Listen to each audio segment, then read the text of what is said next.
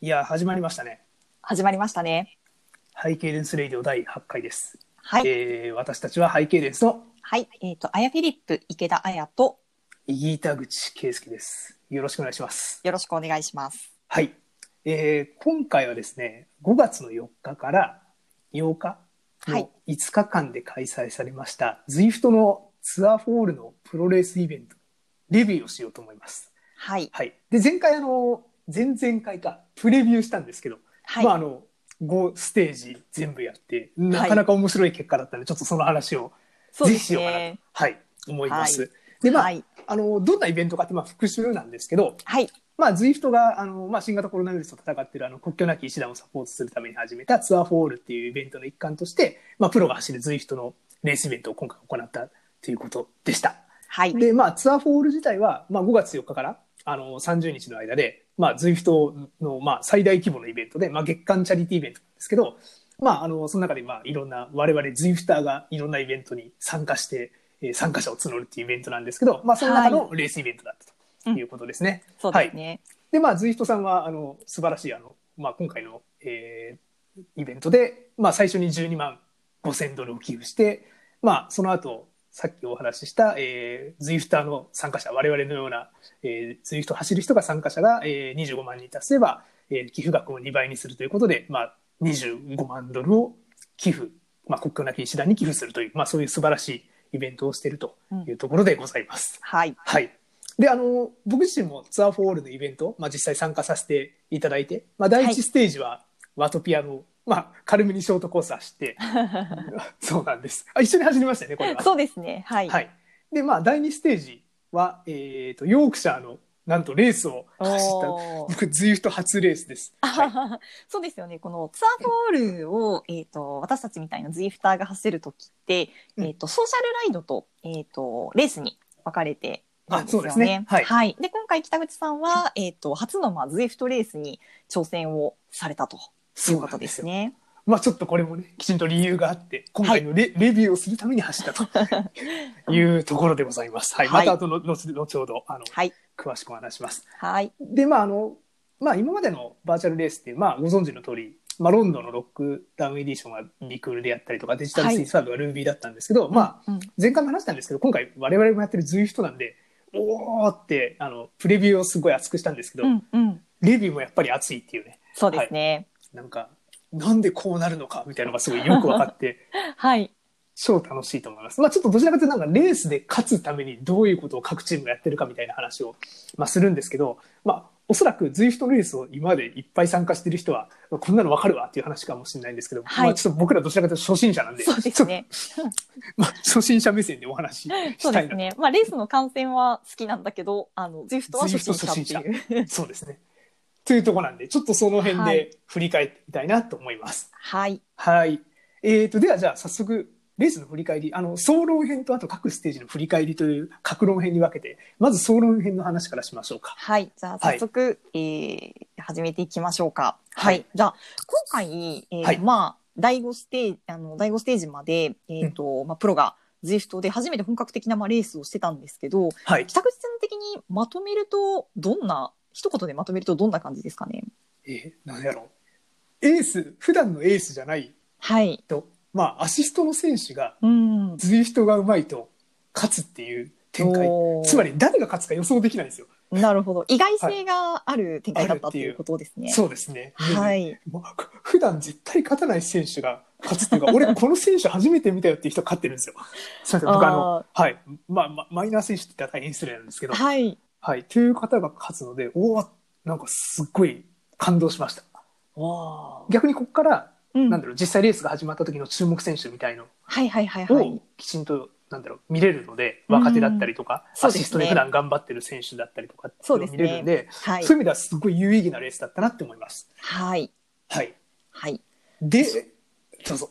あ、で、えっ、と、そんなまあ、レースだったんですけども、はい。えっ、と、いくつか多分今回のレースで、なんだろうな、なんか勝った選手がうまいことをこうやってたところというか、まあ、キーポイントみたいなものがあるかと思うんですけども、おまおあ、それをちょっと順番にあの見ていきたいなそうと、ではいこれ多分ね、ズイフトのレースやってる人は、おお、なるほどねって絶対見てて思ったはずなんですね。普段からレース走ってる人は。そうですよねね。まあちょっとはいここを僕らの気づき的にはい話しようと。はい。はい、で順番にじゃあ話していきましょうか。そうで結す構あるんですよね。 結構あります。はい、まずはやっぱりアイテムの使い方ですよね。はい、まあ、アイテムはもう最重要。最重要でしたね。は。はいい、はい、で、じゃあまずどんなアイテムがあったかっていう話をさせていおたさらいだをくしていきましょう。と、まあ、まず1個目が、あの、いわゆるフェザーと言われているフェザーライトウェイはトいとい、う。あの羽のアイコンが出てくるやつですね。そうですねはい、ははい、い。で、まあ、これは、あの、15秒間、えっ、と、体重が9.5キロ軽くなる、つまり有利になるんですけど、という、あの、フェザーライトウェイトっていうアイコンですね。で、あはいと、2つ目が、トラックドラフトブースト。あの、車の形した、バンの形したはアイい、コンはでいす、ね。はい。こちらは10、えー、30秒間、ドラフトの効果を50%増加させるっていうことなんで、まあ、はい後ろにつくと楽になるって話ですよね、うん30秒も。そうですね。で、3番目がヘルメットエアロブーストっていうことで、あのヘルメットの形のえっとアイコンのやつですね。はい、で、これは、えっ、と、選手を15秒間、まあ、空力化するって書いてあうる。んまあ、ちょっとどれぐらいの空力化かあれなんですけど、はいまあ、空力化するということで、まあ、速くなるということですね。で、あと4番目が、ブレイクアウェイブリートうん、うんということで、まあ、自分の後ろにつくライダーを10秒間ドラフト不能にする っていう、これ、これ結構微妙ですよね。結構なんかお邪魔アイテムみたいな感じでしたね。そうなんですよ。だっはいて、選手がいっぱいいた場合って、うんその自分だけがブレイクアウェイブリートを使ったところで、他の選手のドラフトは受けるじゃないですか。ああ、あの集団で走ってる時にそうそう自そうそう分以外の選手につけばドラフティング効果って得られるっていうことですそようね。。だからなんかどういう時に2人とかで走らないであんまり意味ないなって思いながら見てましあたー。確かに誰が誰の後ろにつくみたいなことはちょっと調整できないっぽいですもんね。そうなんですよね。うんなんでちょっとそこは微妙なアイテムだなって思って見てましたね。はいはいで、まあ5個目のアイテムが、うんえーゴースト。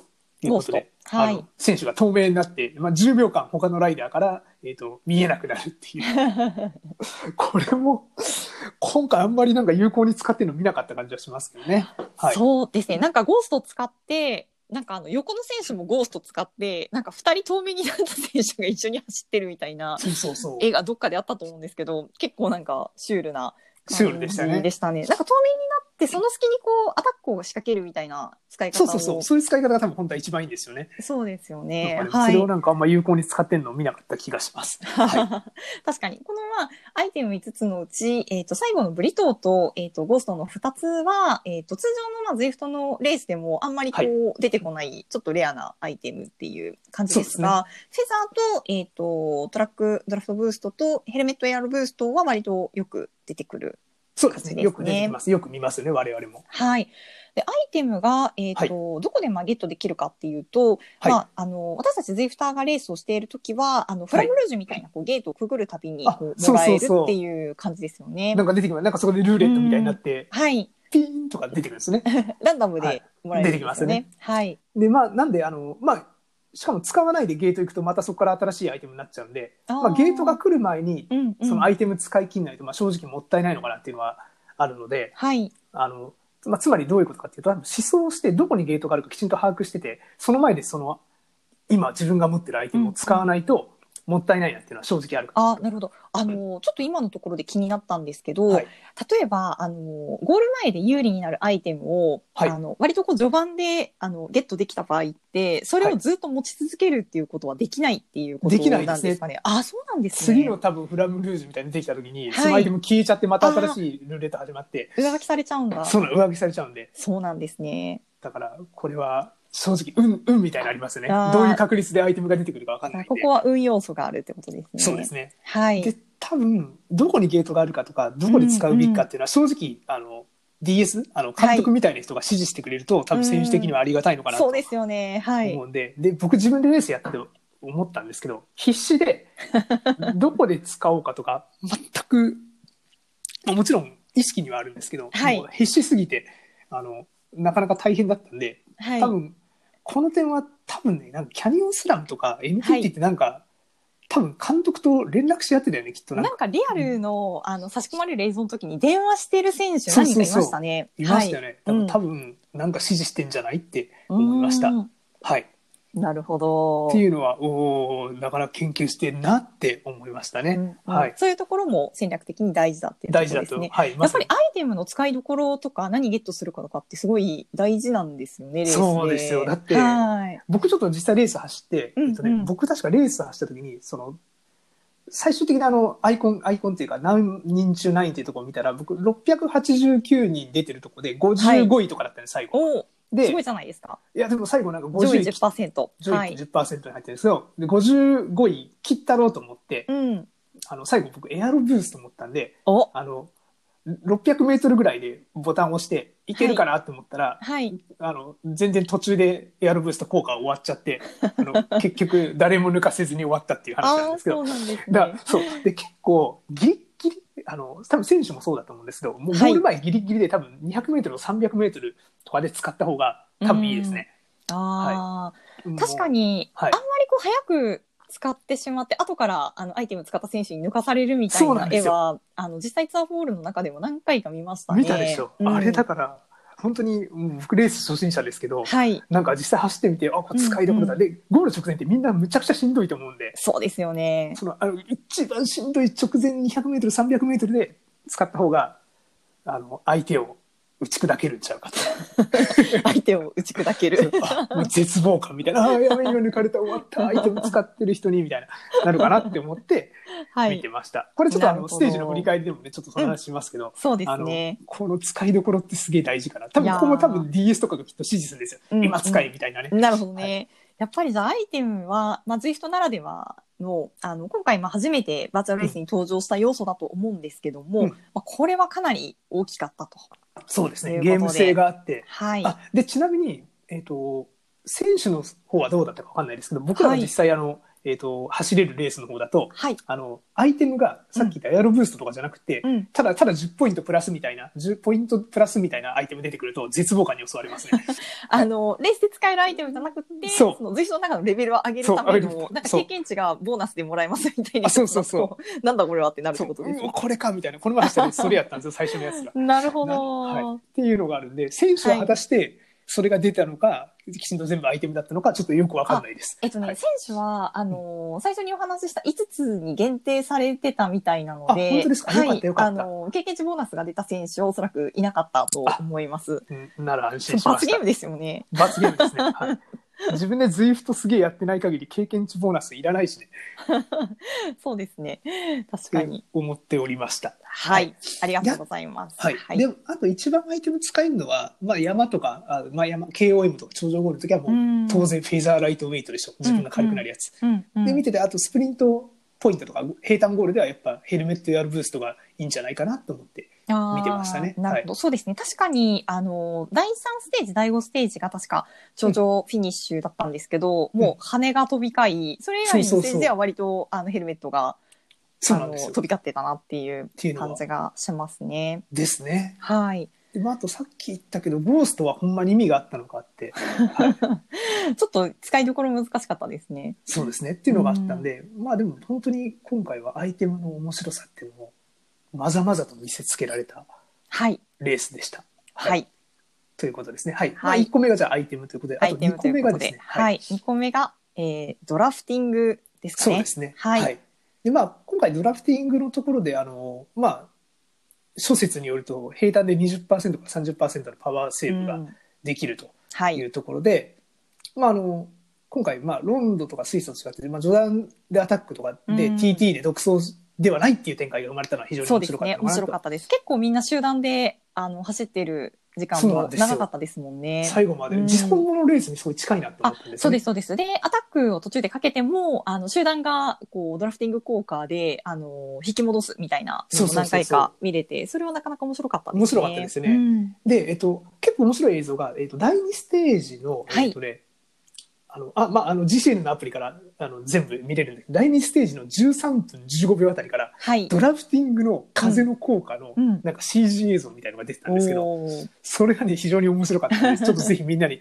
見てほしいんですけど、はいやっぱりかなり、えっ、と、後ろの人は、えっ、と、いい、なんだろう、えっ、と、影響、いい影響を受けてると。なはるい、ほいうど。のは分かる映像でしたね。だいぶはい力が温存できると。そうですね、そう思います。うん。で、はいえっと、僕自身もこの前レース走った時に、はい正直中切れ起きたら、うん、む追いつくのむっちゃ大変なんですよ。あですよね確かにもう、あの先頭集団にあのいなかった選手たちが追走からこうジョインしてきたってほとんどなかったですもんね。なかったですね。もう絶望感に襲われますね。で、うん、なるほど中切れ起きて追いつく時も自分一人で追いつくんじゃなくて、他の後ろから来た選手と一緒に追いつくとすごい楽やったんで、やっぱりそこもドラフティングを使って集団でそう追です走ねと。いうことですね。ですね。で、あとうんもう一個レースやって気がついたのが、はい。僕レース終わって最終的にパワーウェイトレシオ4倍ちょいやったんですよ。はいはいはあいの。きちんと出て。すごいですね。で、ところが、僕の前で、で、ゴールした人のパワーウェイトレシオが3.7倍とか3.8倍っていう人が何人かいるんですよ、いっぱい。はい。で、多分それは僕はおそらくドラフティングをうまく使ってなかったっていうことの証明だと思ってて、あーなるほど。はい。多分きちんと人の後ろついてドラフトディンドラフティングしながら走ってた選手っていうのは、きちんとパワーをセーブしたはずなんですよ。うん。僕はでも逆に一人で走ってたりとかしたから、パワーイトレーション出してるのに、追いつあのその人たちよりも順位が後ろっていうことになったんで、うんちょっとね、ここら辺は本当に今後のレース展開、まあ、正直レース僕めっちゃハマったんで、今回ので面はい白すぎて。はい意味では、なんかドラフティング、まあ、集団の後ろにつく、パワーを温存するっていうのをぜひやりたいなっていうのは思ったし、選手も多分それはすごい意識してたはずですうわ。んはいなるほど。うんですね。まあ、これがドラフティングの大きなところ。あともう一個、うんうんあの、僕らプレビュー編で、はいな。んか、チームで一斉のせいで抜け出 して、なんか、なんだ、チームだけでドラフティンそうグですねしてアシストしながら行ったら面白いなっていう話したんですけど、はいこれ実際あの、第3ステージで、はい。あの、NTT のカンペナールスとマーダーが2人で逃げてましたよね。ありましたね。あれ、結局追いつかれちゃったけど、あれめそっうでちゃす面白くなねかっ。たで面す。白かったです。なんか、あのードラフティングって誰の後ろに、こう、誰つくかとか、あの、自分の後ろに誰がついていいかみたいなのって選べないじゃないですか。選べないですねツイートだとそこがリアルのレースと、あの、結構違うところだと思っていて、で、まあ、それを解消するためには、じゃあチームだけで、あの、グループを作っそうて、そう あの、行ったらどうだっていう話だったかと思うんですけど、うんまあ、今回のカンペナールスとモアダは2人だったからやっぱり追いつかれちゃったのかなっていうのがあれ、だから、はいあの時多分、ポッツォビーボとかもいたのかな、多分。いなんまかしたいました NTT で結構みんな上位にいたんで、いましたいまいしやた。はい、チーム4人とかで逃げたら、ほんまに逃げ切れたんちゃうかな、みたいな。 おーなるほど。感じて、ああ、いいねって思って見てました。これはい新しい戦い方ですよ、そうですの。ね。ゼフトでチームプレー的な感じの。そうそうそう。そうですね。もしかしたらもうやはいってる人いるかもしれないですけどね。あのそういうことをすごい詳しい方は、はい。うっーんて思いながら見てました。なるほど、ははいい。ドラフティングは大切だというそうこでとすでね。すね。はい。はで、えっ、と、3番目が、えっ、と、北口さんが挙げてくれているの体が、重ですか。体重ね。はい。はい。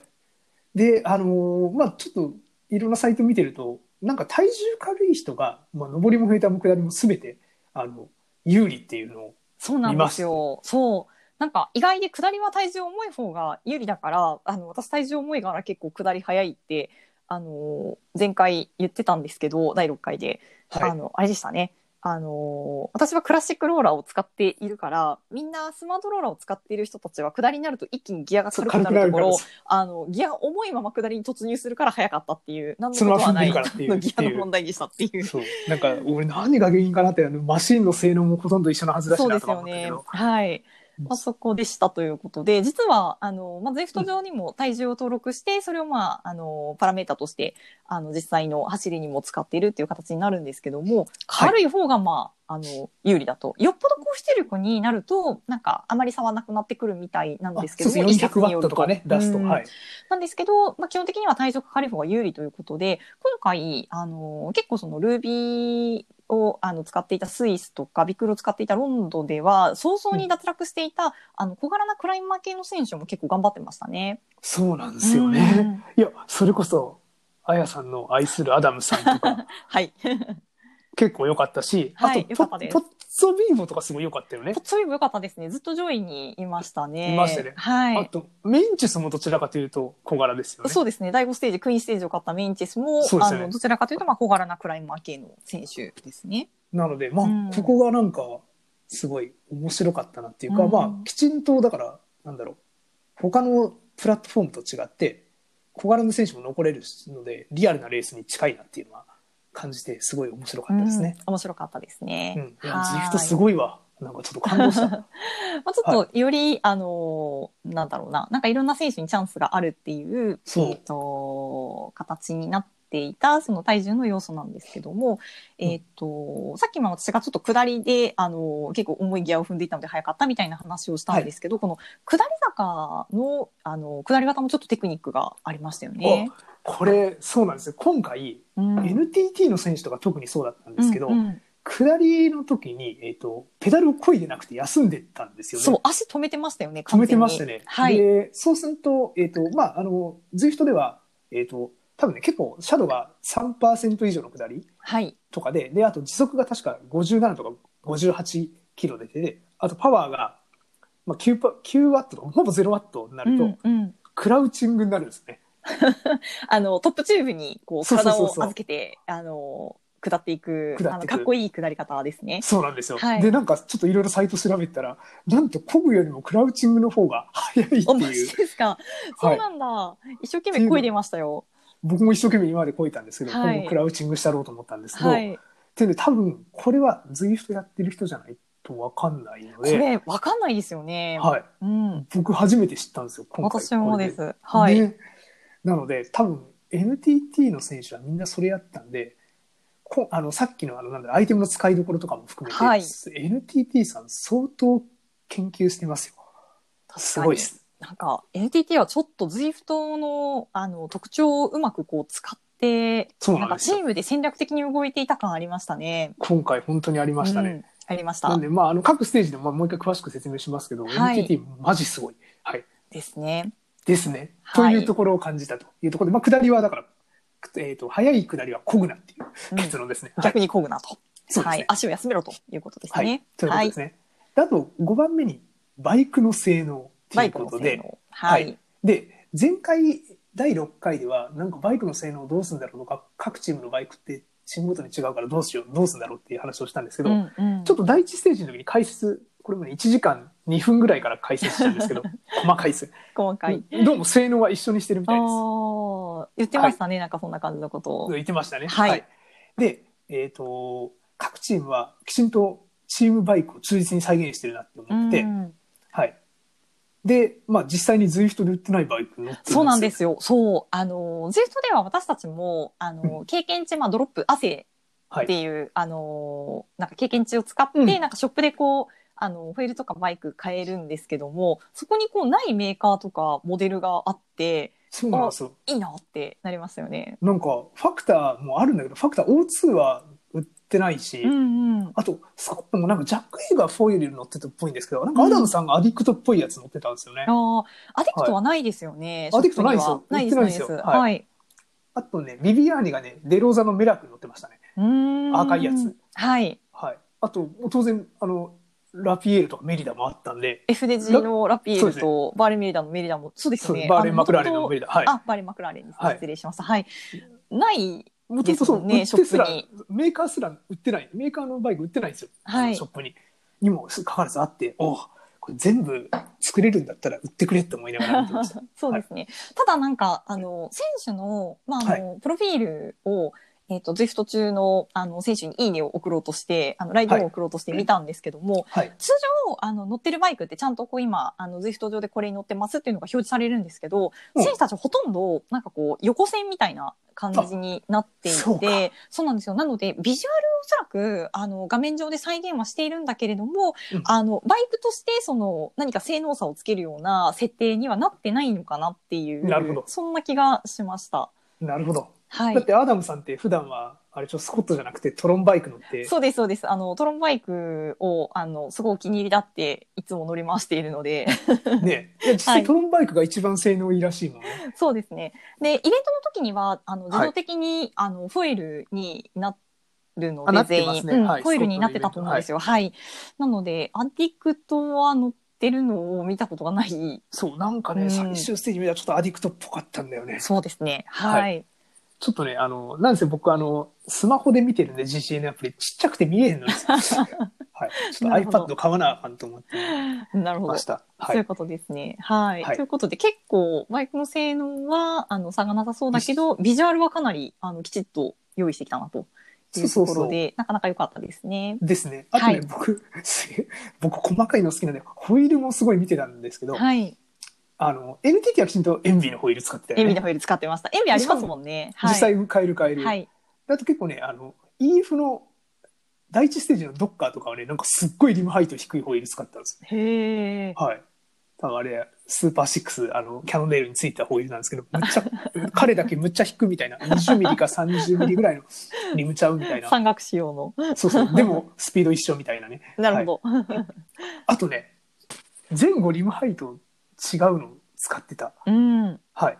第3ステージのなんか映像見たらね、アシュリー・ムールマン・パシオがね、なんかね、フロントはリムが低くて、リアがフロンリム高かったんですよ。あ、確かに、そうでした。はいうん。なんかこれ見て、おお、こんな設定できるのかかっちょええなって思いながら、なんか、うんあの僕セッティングかっこいいですよね。ですよね。なんうかん、いいなって思って見てま した。はできないんですよね、私たちい。だでき、と。できない ですよ。自動的に選ばれちゃうから、多分。ねはい。そう。っていうのを見て、あの、バイクの性能は一緒って言ってるくせに、どのバイク使ってるかで盛り上がるっていう、なんやねん、俺らみたいな。 はい。本当ですね。まあ、レースには、あの、関係のないところで、レーそうスですのリザルトには関係のないところなんだけれども、まあ、あの、面白かったと。見た目が大ということ事。ではい。きちんとこの辺は、あのーやってくれてありがたかったなっていうところですね。そうですね非常に面白かったでファン的には嬉しいと。はい。はい。はい。で、あとは、次の要素としては、結局、コーチの選手って弱かったんだろうかっていうところははいあ。って、まあ、なんだろう、標高の不公平さっていうのは、結局、健在やと健在でしたね。それは、あの、解説実況の方も言ってましたね。言ったよね。うん。ななんんでか、アンドラとか、やっぱ、高知に住んでる選手は、ちょっと不利だねっていうところがあって、そうですね。えーっと出てた選手の中にも、まあ、アンドラ在住とかコロンビア在住の選手が結構いたんですけどもそうだよね。そうですねサイモン・イエーツ、えーっとザック・ヘイグ、あのーダン・マーティンあたりは結構苦労してたなっていう印象確がかにありましたね。ダマティ途中結構頑張ったけどね。頑張ってました第第一一ステージスはテージはねなんかあの追走から先頭にあのブリッジしたりとかしていてあのアントラからめちゃめちゃ頑張ってたなっていう感じがしましたねお。ーそうですね。はいあと、リゴベルト・ウランとかもコロンビアだけど頑張ったよね。頑張ってました。はい、すごいと思います。あと、そでも一方で、なんか、チャベスとか、はいセルジオ・イギータとかなんかあんま見なかった気するんですけど。そうですよ北口さんの大好きなイギータは第5ステーイジギーどどこにいたんですかみたいな感じに多分、見る映像変わった時にもうすでにいなかったから、どですこよにねいたのかすら分かんなかったです。まあ、先頭から、あの割とこう早いうちに脱落しちゃったのかなっていうところでしたいねや。ーちょっと、イギータ口としては、イギータ口ちょっとと寂ししていですねはちょ。っと寂しいですね確かそうに。はいあ一方で、アンドラ在住で頑張った人いましたよね。言いました、言いました。あのーアダム・イエーツはですね、かなり頑張っていたと思い ます。アンドラ在住。で、さらにですね、あの、はい多分、この人もアンドラ在住なのではと思われる、ハミルトンがですね、めちゃくちゃ頑張ってたと思いますね、ミッチェルトンの。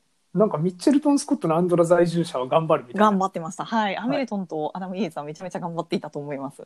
おーちょっとここはあの後でステージごとの振り返りでちょそうっでとすね熱くお話をさしようかなとはい。思います。はいでまあ、あとここも、えっと大きな要素としては、は多分気温だったりとか、はい。あと時差の違いっていうのもあるのかなって思ってて基本的には多分ヨーロッパの時差に合わせて作ってるそうですね。んですけどなので逆に言うと、えーコロンビアだとうん。遅いのか時間あ早いのかだよねきっとそうですね。うん。そうだ、だと思います。ですよね。はいなんで多分その辺はあのまあどれだけ影響があるのかわかんないですけど何時間かは時差違うはずなんで確かに。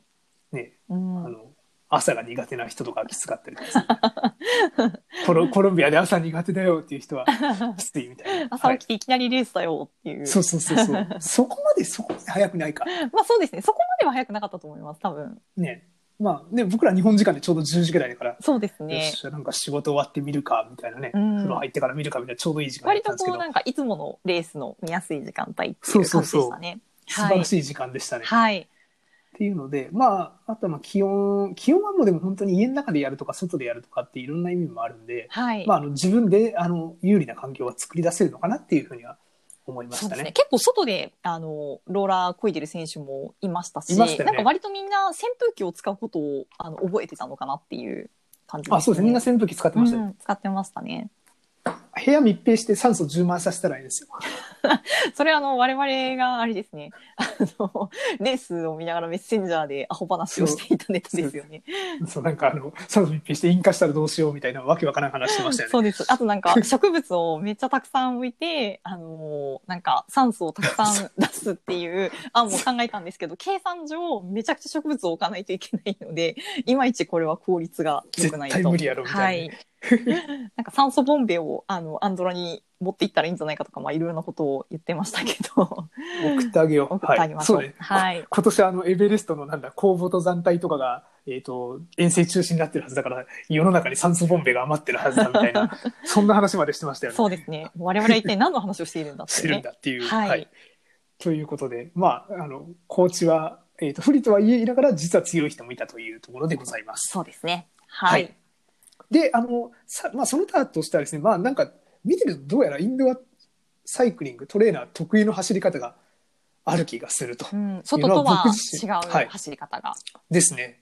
で、なんか、まあ僕自身も実際、なんだろう、今まで、まあ3月の終わりからずいずいと始めて、まあ今までのやっぱ外の走り方と全然違うなっていう感じは正直しますね。はいあの、まあ言ってみたら物理的に差がとかもないので、うん。あの、なんだろうちょうどペダルの真上から体重乗せるっていうことになんか集中してうん、走ると、なんかすごいいいなっていつも感じてて、うん僕基本的にはいつもサドルの前の方に座って、まあ、ハンドルもブラケットを持ってうん走るってやり方したんですけど、うんもう最近はあの、ハンドルも上半持って、うんでなんだろう上半の腕の力と体を、えー、と軸にしてというか棒みたいにして、えー、と真下に、えー、とはなんだろう足を押してるみたいなうんあのペダルを押してるみたいなそんなイメージで走ると結構なんだろう長い時間出力が維持できるなっていう感じはしてますね。うん、ちょで多分この走り方で外走ってうまくいくのか正直わからないです。っと外とは違ってもう本当にあのペダルにうまく体重をかけるっていうことに特化した走り方をするとあの、まあ、インドなアんかサイクリングでは出力があの出るし、えーそれを長時間維持することもできるっていうことなんですね。ですね。あとは本当になんだろうペダルを円で綺麗に回すことをイメージすうんできしやすいじゃないですか外で走るよりも。そうですね。はい。はい、なんで僕はもう極端に言うと、えっと、一番上の12時の位置でなんか若干前に蹴る蹴るようなイメージで走ったりとかしてますね。うんうんはいうんうんそうするとすごいパワーが維持できて速くなる気がします。なるほど、はい外走る時って大体まあ2時から3時ぐらいのところで一番こう力がかかるような形でうまく回していくっていうような走り方になると思うんですけどもうそれを12時の一番上のとこ ろから、そうでしかもその前に蹴ってるっていうね。下じゃなくて、あの前に蹴ってるっていうそこうだからとです、ね、ちょうどあの接戦場に回るようなイメージで走ったりしてますね。あーはい確かに私もあのはインドアサイクリングを、あのする時ってすごくこうペダルの回し方を、まあ、意識、うんあのするようにっていうのを、えー、といろいろ見てくれてる自転車屋さんにあの、はい行ってもらってですねあの毎回こう片足ペダリングとかをあの練お習、ーはい、するようにしていて明らかに外で走るよりもあのペダリング効率がやっぱりいいんですよね。あそうかあやさん、うんパイオニア使ってるからあそうですあのわかパーるんでメすーよねターを使っているのであのモニターがこうできるんですよね。うんはいそうねあれパイオニアだとあれが出るからいいですねわかりやすくて。そうですね、わかりやすくて。はい、あのなるほどなので、北口さんがそのおっしゃってる、あの、インドアサイクリング、まあ、特有の、あの、ペダルをこううまく回すことに、あの、特化をして、まあ、そこに自分の体重をいかにうまく使うかっていうところは、すごくやっぱり大事なんだろうなと思いますし、そうなんかローハンデニスもなんかコツがあるけど教えないみたいなのしてたじゃないですあか。の、スイスの、あの、第一ステージで勝った時のインタビューで言ってましたね。うなんかあるはずなんですよ。うん僕もすみません今試行錯誤しながらやってるんでなるほあどの。正直答えがないんですけど、うん、でもやっぱりなんか違う何かがありそうだっていうところまでは掴んでるっていうことですよね。そうですね。うんあのまあ、現実のエースじゃない人が勝つっていうところも多分それがあると思いますね。ああ確かにはいリアルでそのすごくこう強さを発揮する選手じゃない選手があのここでこう意外な強さを発揮してくるってそいううなんですよはいっていうのはありますなね。るほど、とはいなるとインドアサイクリングのあの走り方っていうところにうまくアジャストしている選手っていうのがやっぱり強いのかなっていうところですかね。そうですね。うんはい。あともう一個思ったのがダンシングのうまさかなっていうのがあって、ダンシングはい、はい。で、まあ、あの、なんだろう、今回みたいなレースにずっとバーチャルレースで続けてる、あの、EF のフェランはいペでラなんン。か常にダンシングうまいなってイメージがあって、うんなるほど。あなんの、かねリアル映像で出てきた時のダンシング映像そがうそおうそうそう上手だったということですね。はい、でまあ上半身の動き見てると、うんなんかなんだろう前に乗らないで、うんうんもうちょうどペダルの真上でなんか足踏みしてるというか階段登ってるみたいななんかダンシングっぽくて、うんうんで多分足を、まあ、当然上に踏む力もあるし、うん下から、えー、と反対の足上がってるんですけど、うんうんうんそこをなんかすごいうまく効率的にやってるように見えましたちょっと足が見えないんで上からしか判断できないんですけど そうですよね。もっと引いてもらって、どういうふうにペダル回してるかそうなんです見たかったですけどねい。つも映像ね選手ねペダル見せろよって思うんですけどどの選手もほぼペダル映ってないんですよ映っね。てないですね。はいもうなんそうかです、あれですよね。選手によっては顔しか見えないみたいな選手もいあましたそもうそんうね今のねそうはい。多分なんかイメージ上下上下上下上下ってずっとやってるはずなんですようんきっと、はいあの左右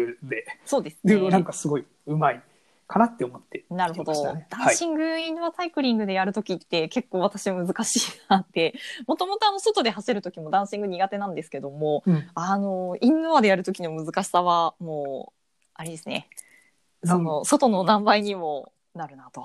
そう、はいなんか僕もねあんまりダンシングやりすぎるとフレームなんか壊れそうだなそうなんですよよ。なんかね、一回北口さんに教えてもらって、あの、真上からこう、あの、重いところに乗るようにするんだっていうのをやってみたところ、パワーはね、結構出たんですけど、なんかね、聞いたことがない音が、あの、フレームからしたりした ので、ちょっと、これはやばいと思って。わ割れるで そう私の、あの、 S ワークスがそうなんですよ。あのパワーにちょっとフレームが、あの、悲鳴を上げたという。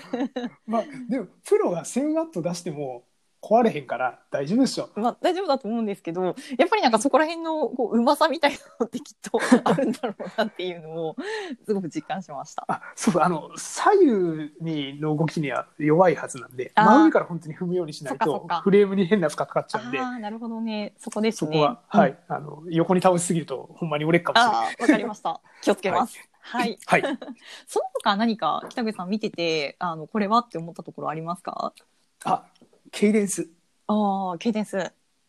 でなんか高い選手とうん。低い選手の結構差が激しいなって思ってて、うん。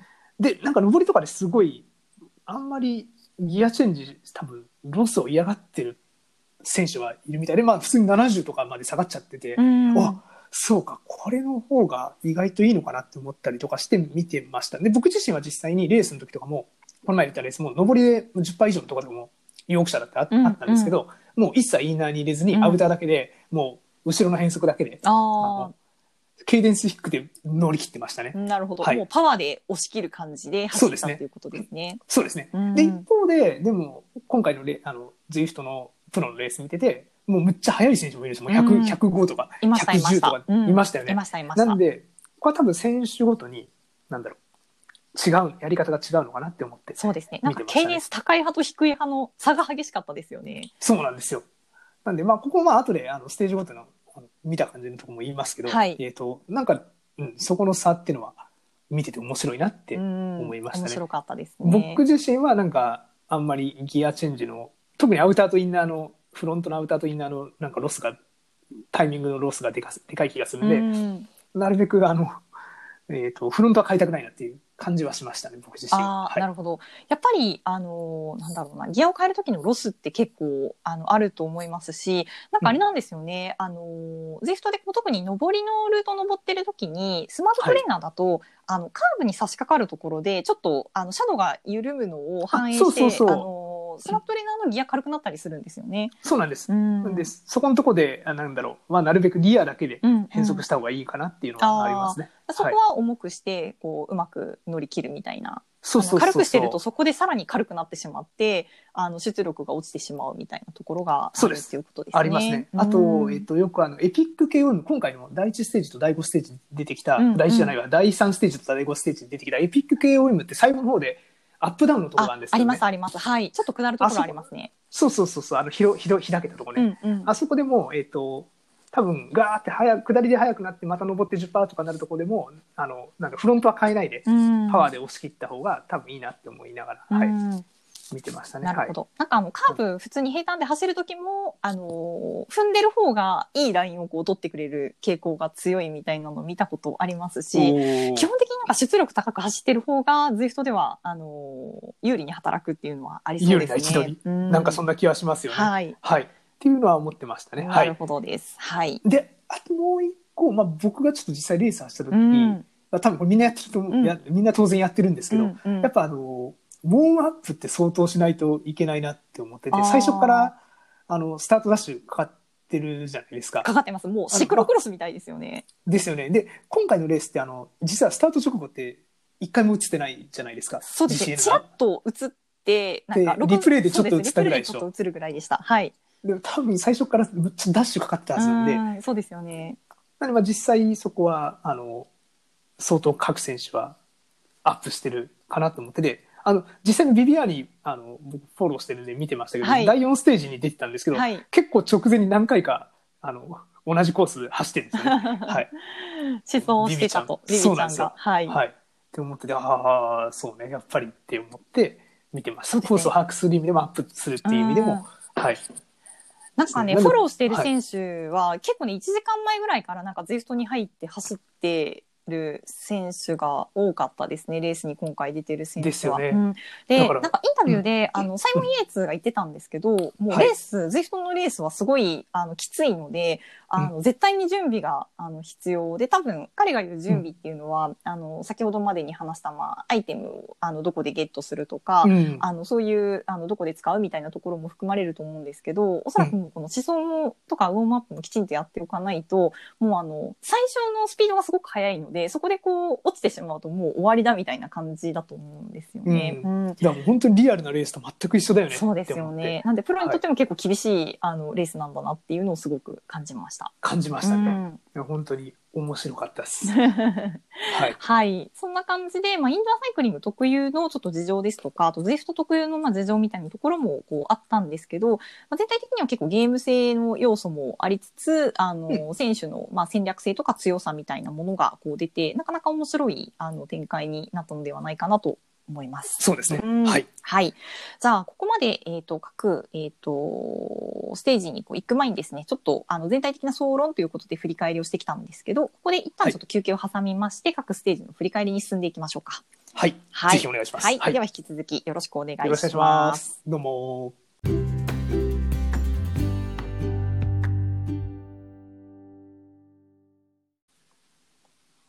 はい。えー、では、続いて各ステージの振り返りしてみましょうか。していきましょう。じゃあ、は第1から第5ステージまで順番に、えー、と振り返っていきたいんですけども、はいえーまず、えー、と5月4日の月曜日に、えーとあった第1ステージですね。はいでこのステージは、えーとどんなステージだったかというと,、はいえー、と舞台は、えー、2018年の世界選手権が開催された、えー、とインスブルック、もうはい、でしたね。はでい。したね。で、えー、とコースは、えー、と 52.9km はい。で、えっとトータルの、えー獲得標高が、えー、463メートルっていうところで一箇所だけちょっと上りがあるんですけども、基本的にはまあ平坦の、えっと周回コースっていうのをまあ6周するコースでしたね。でしたね。はい、はいで、どうしましょうこれどちらかというと男子メインな。そうですね男子メインででも女子もまああのちょっと触れつつみたいな感じにしていきましょうか。はいじゃあ女子はもうこれあの、フォスがすごい最後のアイテムの使いが素晴らしくなかったですかいやもうすごかったです結構やっぱり平坦基調で、まあ,、うんあの毎週回あの全6回か中間スプリントがあってそこであのポイントがこうあの上位選手に与えられるっていうようなフォーマットだったんですけども、うんそこまでこう終盤まで、あの比較的こう集団がばらけることなく割とこう有力選手が、あの残ったあの先頭集団がずっと先行するような展開っていうのが男子も女子も続いたと思うんですよそうですよねうん、なんで、その中で最後、あの、マリアンヌ・フォスがですね、 えーアイテムを、あれ、フェザーでしたっけフェザー使ってましたよ、最後。はい。使っても、ものすごい、あの、最後ですね、先行していた、えっ、と、シシリウトラップ・ラトビグ、えっ、と、FDG の、はい、あの、選手ですね。この選手、あの、めっちゃ可愛いんで、ぜひイあンスあやタとさかん。一押しですね。僕見たけど、そうなんですよめっちゃ可愛かった。可愛いんですよ。もう笑顔がね、すごい、あそのう、いい笑可愛顔ですよね。はい、あの、選手で一押しなんですけども、まあ、彼女が、あの、勝つかなと思っていたところ、後ろから、あの、ホスがアイテムを使って大逆転をしたということで、もうここで、あの、ズイフトレースとはやはり、アイテムなのかなっていうのをこ、そうそうそう強く感じましたねはい、みんなに印象づけたのではないかなと思いいやます。よかったです。あの、4位にはなんと、ファンデルブレッヘンが入ってるんだそようね。なんです。はい。あの、ボイル・ストルマンスのファンデルブレッヘン、元、えっ、と、2018年世界チャン世ピオン。界チャンピオン。はい。感動。もうクラシックの女王ですよ。ねえ、はいや、強かったですねい。や、強かったですね。ねでも彼女でもやっぱり、あの、4位なんだなっていう。ああ確かに。うんまあ、フォス強いしね。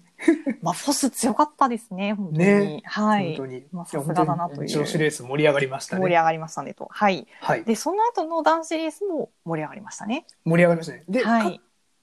たのは、オベット。そうです。えっ、と、フレディ・オベット、えーイスラエルスタートアップネーションの選手が、えー勝ちましたと。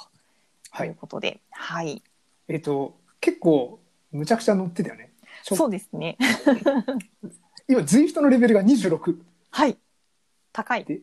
高い。直近30日間で2399キロ走って37,125メートル登ってたって もいうう。めちゃくちゃ登ってますね。めちゃくちゃ走って相ますね。当。はい。で、今ってまだあれなんだよね。イスラエルのコンチネンタル、育成のコンチネンタルチームに今入ってるそんうだよでね。。す、そうですす。あの、ワールドツアーのチームが持っている、あの、はい育成のコンチネンタルのチームに所属しているんですけども、はい。あの、ちょっとまあ、この ZWIFT の、あの、レースのフォーマットがどうなってたかっていうのはよくわからないんですが、うんあの、UCI ルールが、あの、変更されてですね、年間を通じて、あの、コンチネンタルの育成チームの選手も、なんかワールドツアーのレースに出られるようになったみたいほなうんほでうすほね。う。で、結構、その、いろんなレースに出張する機会が、まあ、増えてる中で、今回の、あの、ZWIFT レースにも、まあ、抜擢を、あの、されたということで、で、そこで、まあ、見事初日勝利ということで、で、まあ、ZWIFT めっちゃ乗り込んでる、あの、選手なので、まあ、今回彼はもう、勝つべくして勝ったような感じかなと。 そうですね。いや、すごいい思いいますなと。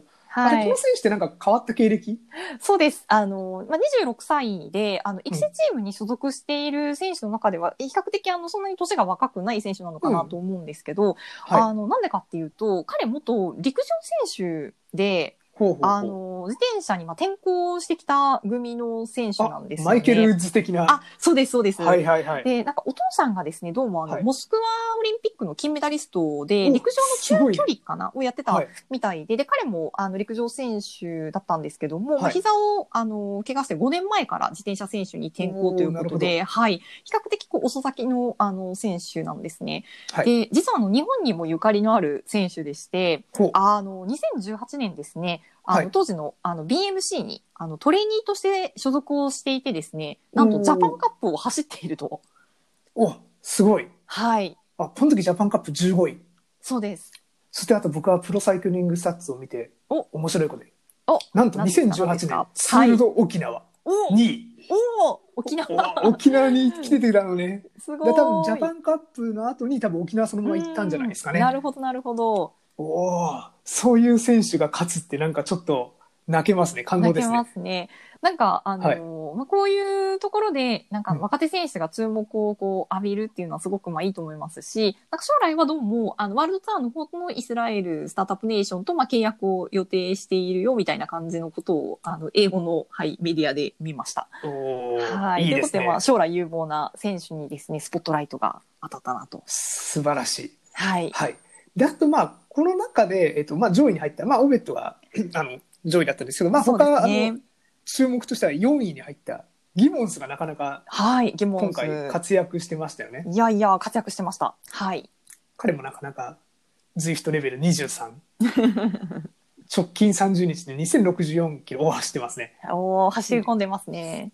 1万6975メートル登ってましたっはていい。うことで、まああの彼とか見てるとやっぱあの、まあ、さっき話したクラ下りでのクラウチングとかをすごい有効には使っい。て、おお足止めてんじゃんみたいなね完全に足止めて、なんか、お水飲んでましたよね。ですよね、うんなんかさすがだなって思ってそう。私、あれを見て、あの、そのは時いまだ、あの、さっき走路のところでお話をした、あの、はい下りは漕がない方が実は早いっていうのを知らなかったので、うんなんだこれはと思って、すごい衝撃をこう受けたんですけど、はいなんか後からの漕がない方が早いっていうのを知って、もう NTT はやっぱチームとしてこの辺のノウハウをかなりこう持ってるなと思いまし たね。いや本当に素晴らしかったですね、ね。結構ずっとあの2013年の MTN クベカ時代から、まあ、ディメンションデータってずっと叩き上げなんですよね。そうです、そうです。あの、まあ、南アフリカうんのそう選ですね手で、はい、今年南アフリカチャンピオンでしたっけ今年はどうだあそうかそうですそうです。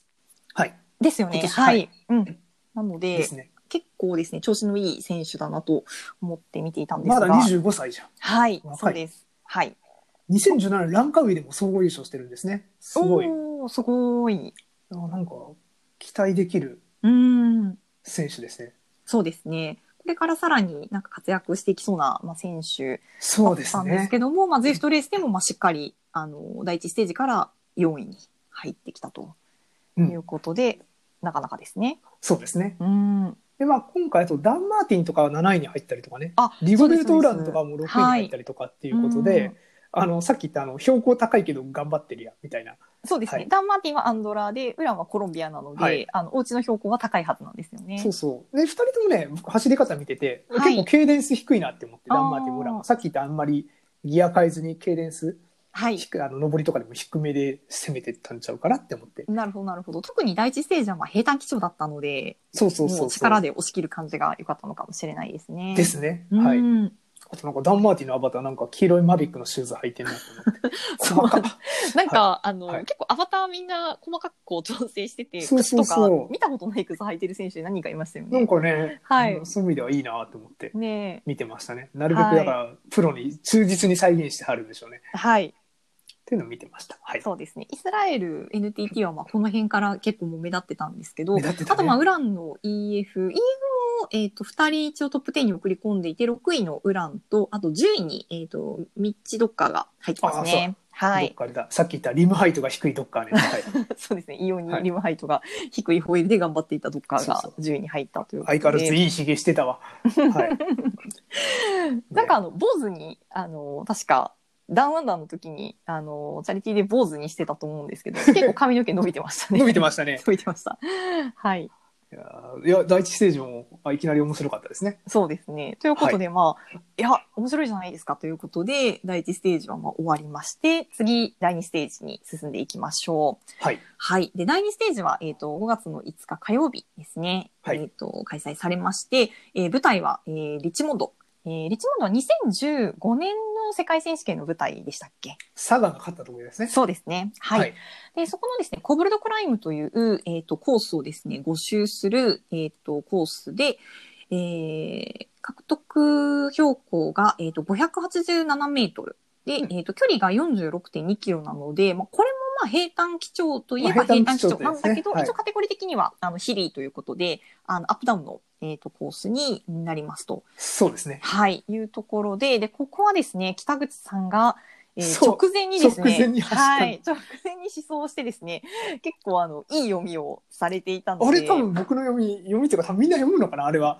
あ の、3つ登りがあるんですよね。ルビはいーヒルっていうとこと、はい、 23rd ストリートっていうとこと、あはとい最後のゴール、周回のゴール前の登りがあって、はい、でまあ僕はどちらかというと周回のゴール前の登りがはい一番ポイントかなって思ったんですけど、はい。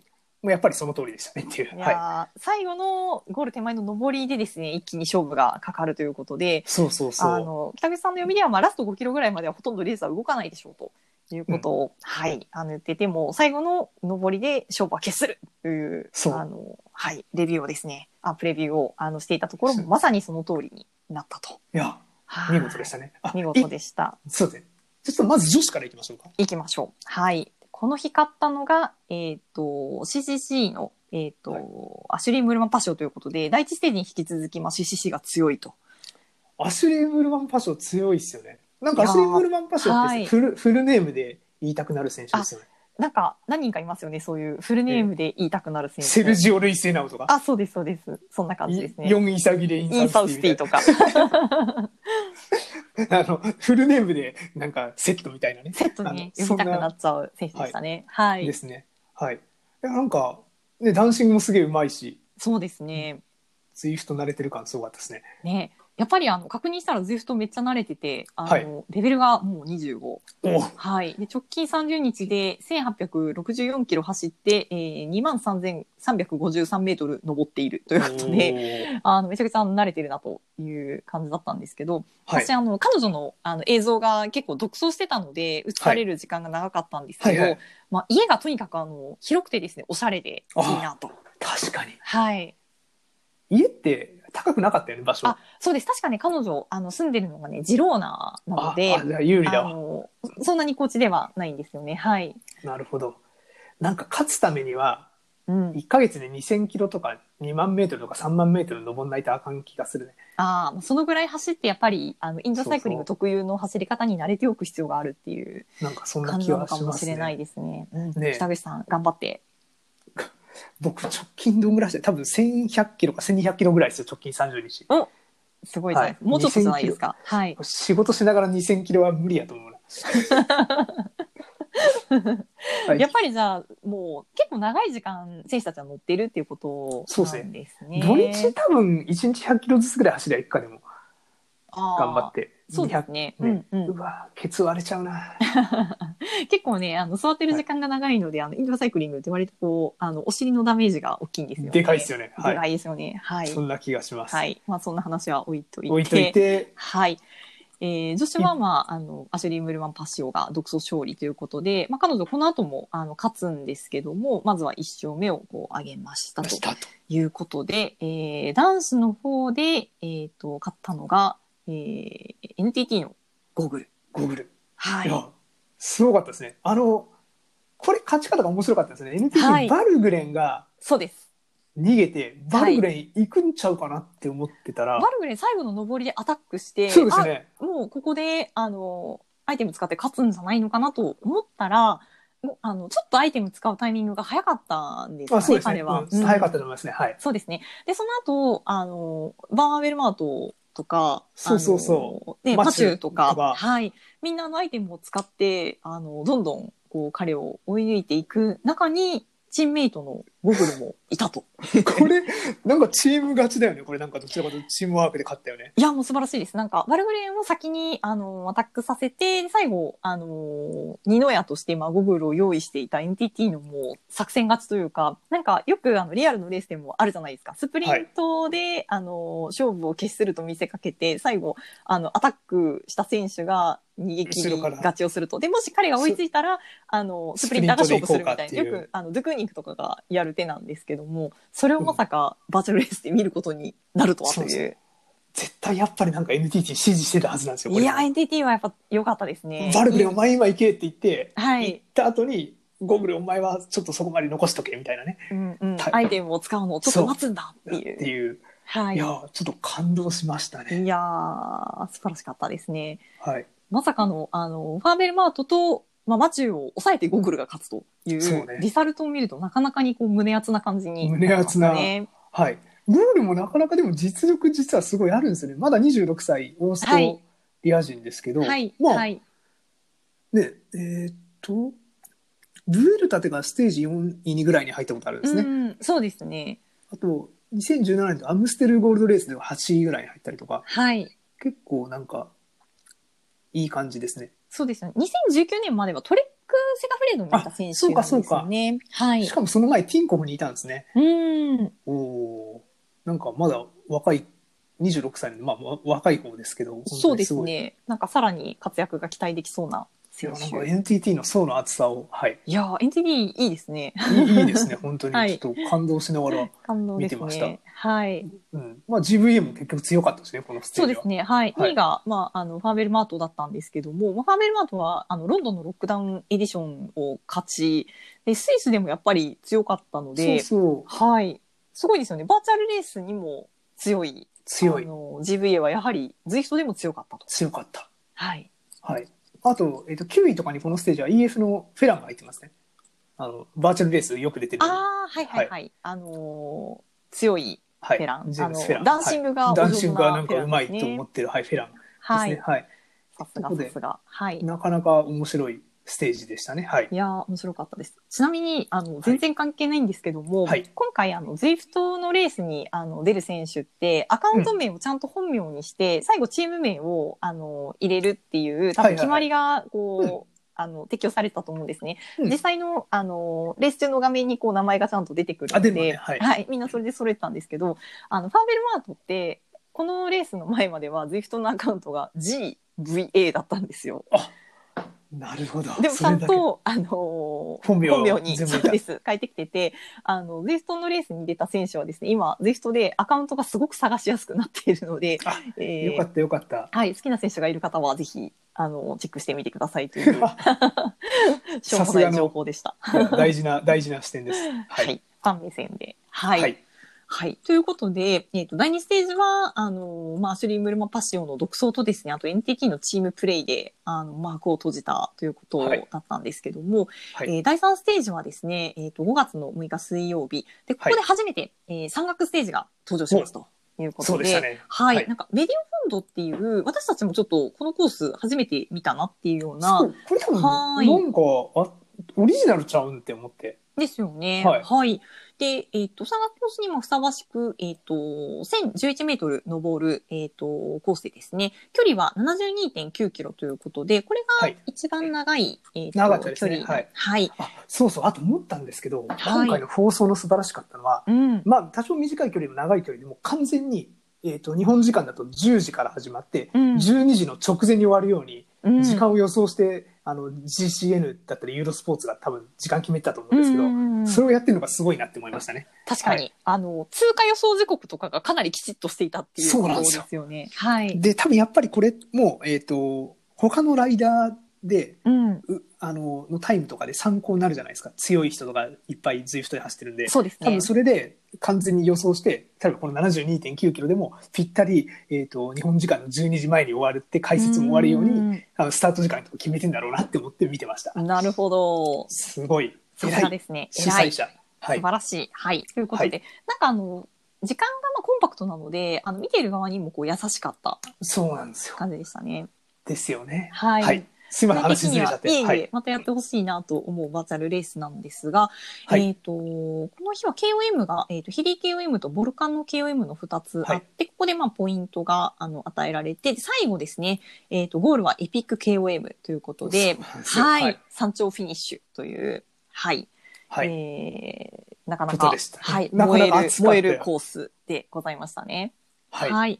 で、えっ、と、女子のマリザルトからちょっと振り返っていきたいんですけども、1位が、あの、昨日に引き続き、えーおーアシュリー・ムルハンバッショが、またもや、すごい。独走勝利ということで、はい。しかもさ、前日って確か何秒差とか、えーと、あ6秒差とかで勝ってんだけど、そうこでのす日ねの独走勝利って56秒はい。差なんですよね。もう大差をつけて、あの、最後ね、一人で、えっ、と、エピックゲーム直前はもう独走してましたもんね。いやー、すげえなって思って。いやー、すごかったです。ねなんか、、はいい。やもうあの、それしか言えないみたいな。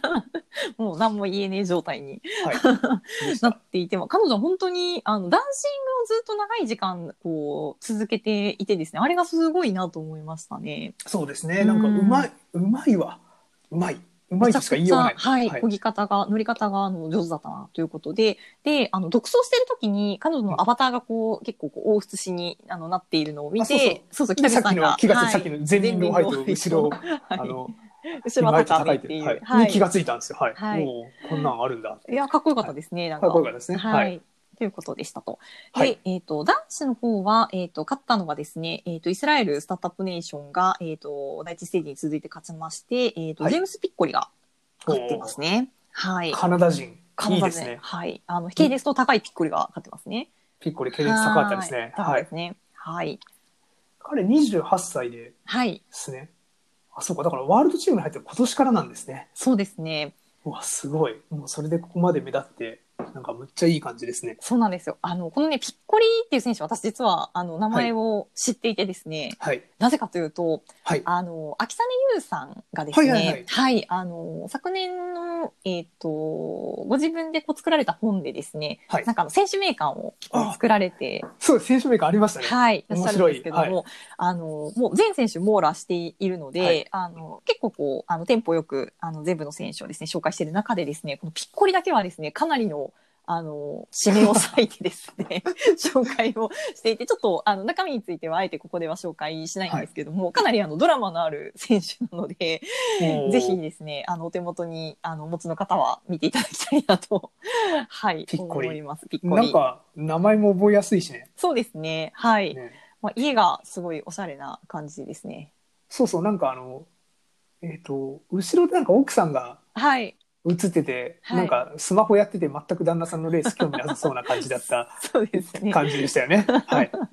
まあ、うんあの撮っはたい写真をこうアップしてたのかもしれないですけど、あそういうことか。はいいやなんか全く見てねえじゃんって思ってました。確かはにい。全く見てませんでしたね。ではしたい。ね。はい。はい。ということで、で、2位、3位が、えっ、と、F デジがですね、入りましてお、はい。あの、ルディ・モラールと、えーマデオスが、えー入っているということで、おー今日も頑張ってますね、フレジ。はい、。偉いと思いました。はい。はい。で、このあたりからですね、やっぱりあの、えっ、と、ステージをまあ勝つことも大事なんですけども、あうの、んポイントがもらえるトップ10内にですね、いかに、あの、多くの選手をこう入れるかと、最後、あの、ポイントを集計して、チーム対抗で、あの、総合あ賞そうがです決ねまるので、うんはい。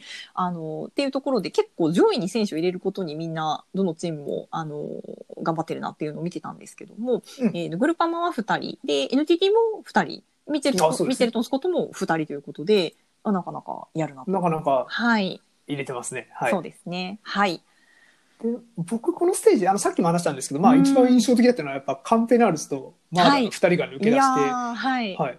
これね本当に追いつかれなかったらすげえ面白いなって思いっや、て結見ました構ね。胸熱ポイントでしたよね。はい、そうですね、んあとねむっちゃビルバオ映ってたんですけどねあの、バーレン・マクラーレンのビルバオが、はい。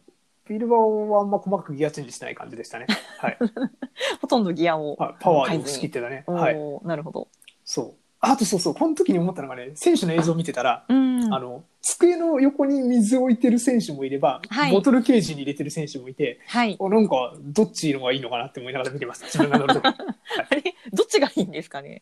僕はボトルケージにあのペットボトル入れてますいつもああ、ペットボトル入れてると、蓋開ける手間とかないんですかあるでも洗うのめんどくさいからもういつもポカリセットそのまま突っ込んでますねああ、なるほど。はいレースの時とかってお水飲むんですかレースの時むっちゃ飲んでますよあ、飲んでます。はいへえ、むっちゃ飲んでるむっちゃ飲んでるはいなるほど。レースそのれ時はをもうねはい。ペットボトルも開けっぱなしっああ、やっぱり開けっぱなしにするんだ。ちょっと少なめにしてはい、そうはい。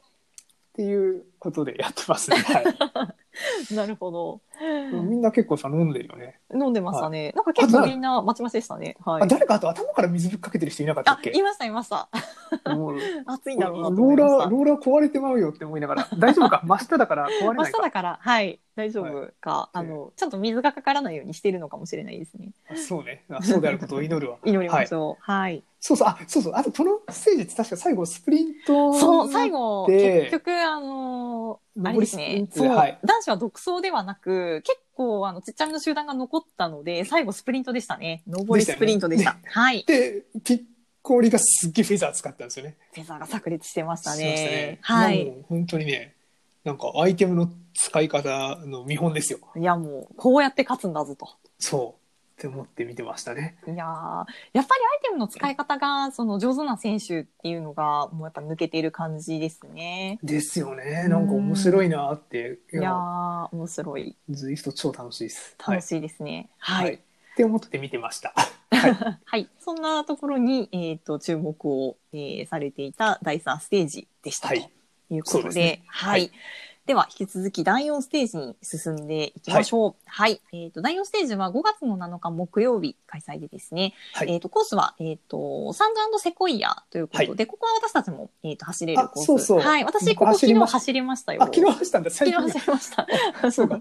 はい、僕は先週走ったね。あは走りました。ここなんか景色が、こう、ちょっと、あそうそうのそう、綺麗で、あの、走ってて楽しいコースなんですよい。ね。そうなんですよ。なんかプレビューの時にも話したけど、なんかね砂漠の中のそうです、ネそうオでンすの。街とかね、走そったうでりとす、そうか。です。なんか恐竜がいたりとか、あとね、そうそう花そうがすごく綺麗に咲いているところがそうですね。ああってでりすましたねね。。はい。なかなかこう、見てて楽しく。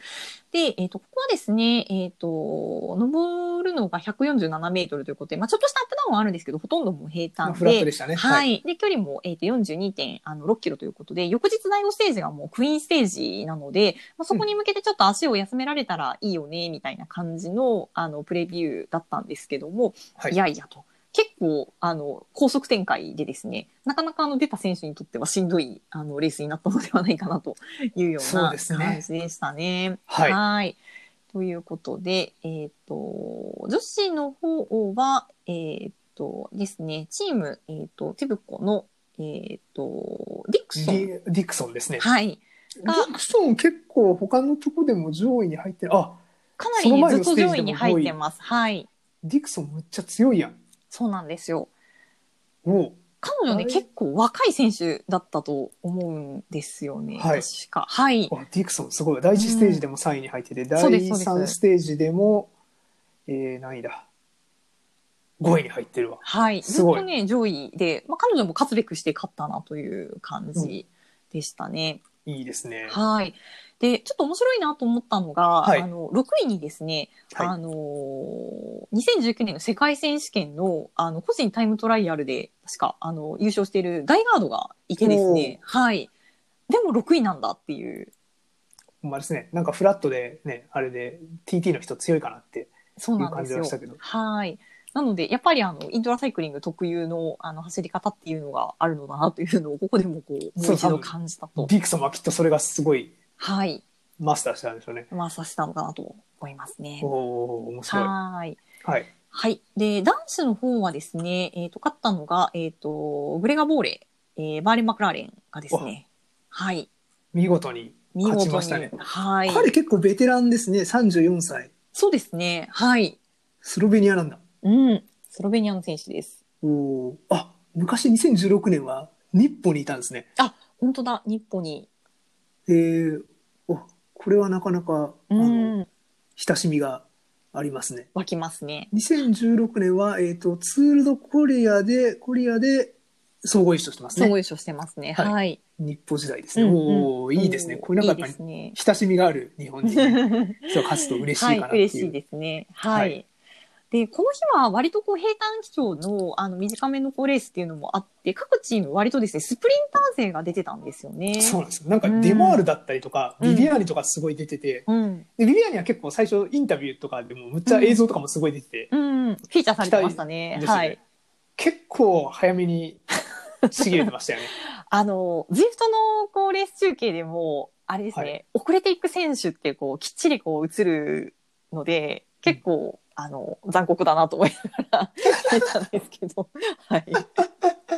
ビアーニは早々に落ちてましたね。ですね。なんか、はいはい、すごいね、多分まあ、ビビアーニは、インタビューの時とかもなんかでも、ビビアーニさんのいい感じがむっちゃ出てましたよねい。や、なんか人のいい感じがね。そうそうそう。出てまあ、したそねう、僕らそうだ。実際、あの、直接インタビューしてるもんね。はい、去年、あのー世界選手権そうだ開催地の、インタビューしたはい、ヨークシャーで、はい、インタビューそをう。した時に、ビビアンにはなんか、割とこう、あの、真面目そうな、あのーそう物静かな感じねなんだけどはい、物静かな感じなんだけど、すごくこう、あのー紳士でですね、そ優うそうしかった覚えがありで、ます結構。喋るんですよね。はい、静結かだ構けどね、聞くと喋ってくれるっていう。今回のインタビューもだから相当喋ってたもん、なんかね。はい、はいなんかすごくもう真面目な、あのー人柄がですね、あのインタビューからも出てたなと思います。なんか、そう、あの、イタリアっぽい英語が、なんか懐かしいなって思懐って。かしかったですね。そう、はあい。むっち ゃかっこいいよね。やっぱ、俺むっちゃ好きですわ、ビビアーニ。はい。はい。と思ってす見ごく聞きてやますしたい英語でありがとうございます。ああ、僕逆に結構イタリアの英語聞きにくかったんですけどね。本当ですか、そうなんですね。なるほど。あの、まあ、そう言って、あの、すごい、もともとね、ずっとスカイにもいたし、英語ははいすごいできるんで、そあうですの、ね。イタリア人だけどコミュニケーションはすごい楽っていうね、そうですね。感じ。はします。はい。はい。というビビアーニを褒めちぎって、はい。デマールも、えっ、と、途中で切れちゃったっていうね。そうなんです、はい。デマールはね、確か、あの、UAE ツアーが途中で、えっ、と、終わって、うんで、FDG がですね、あの、確か結構長い時間、ホテルの中で隔離されてたとはい。思うんですよね。で、うんその時に、あの、シンケルダムと一緒にすごいズイフトやってた印象があって、はいはいあはい。の、ビビアニが落ちた後もデマール確か残ってて、あ、あさすが、そうか。さすビがビアーニさんよりもデマール残ってたんだ。そうですね、持ってたんですけど、あの、そういうテル間にこう、落ちていてですね、やっぱりこう、スプリンターは難しいんだなと。そうです瞬ね発力ではないと、ズイフトで求められるのは。はい。すうんそんな気がしますね。逆に言うと、なんだろう、本当はドラフト、ドラフティングとかでビビアーニとかをずっと最後まで連れてってあげうて、ん最後、爆裂そう1000そうそうそうワット以上とかできれはば、うわそういうのビビアーニに勝ってほしいわ、それで。ねえなんかちょっとそういう展開のレースを作り出したいです。そうですね、なかなかこうやっぱスプリンターをゴール前まで運ぶっていうのは、あの、難しいのだなと。そうですね。はい。だもっと短い思ったそうです15キロとかのレースやったら面白いかもね。ああ、そうかもしれないですね。超短距離みたいなね。そうそうそうそう。あはい。ちょっとそれを次回期待しよう。 お願いします、ジュイヒト さん。はい。はい。はいで、この日も最後はもう、アイテムの応酬でしたね。そう、なんか、あの、ヘルメットむっちゃ最後ブワー出てきましたねヘルなんか、いあの、使うとき選手の、あの、上にアイコンがこう出てくるんで、もうヘルメット、ヘルメット、ヘルメットみたいな感じでしたもんそね。うそうそうはい。でやっぱこのギリギリで使った方が正解なのかなって思って見てましたねい、はいやーそうですね。うんタイミングが結構重要でしたね。ですね、うんまあ、なんでギリギリで刺すっていうねはい、うっんていうのは、まあ、あと結果読めそうな気はしましたねこのステージは平坦なんでそうですね。確かに、うんここはなんか勝つべくして、こう、ボレが勝ったなという感じはありましたね。ねいやうん本当に面白かったです平坦とはいえはい。はいそんな、えっ、と、面白い平坦レースを経て、えー最終ステージはですね、えー第5ステージ、5月の8日金曜日に、えー、と行われました。えーはいコースがですね、えーと、クワッチクエストというコースなんですけど、まあ、これがかなり強 烈で、えー1710メートル、えー46.5キロで登るということで、まあ、これはもう山岳ステージと。山岳だったね山岳です。で山岳だったねってなんで僕らも走ったから ねそうなんですよ。はい。で、あの、KOM がまあ2つ、あの、タイタンズグローブとエピック KOM があって、はい第3ステージで走ったエピック KOM をここでももう一度走って、そうなでんこでのエすピよック KOM ですね、走った後に、えー最後、アルプスツイフトという、えー前回のですね、第6回の時にもお話をしました、ラルプデーズをズイフトに完全移植した、えっ、と、長級山岳をですね、登って頂上フィニッシュということで、スーパーハードな、えースコース。ーパーハードですね、はい。で、私たちですね、このコースが、あのー、第5ステージに採用されるというのが分かってですね、思想に行きまして、行きましたよね、はい俺もこのコース3回登ってんからねすごい。私は初めてだったんですけど、もう、撃沈って感じでし たね。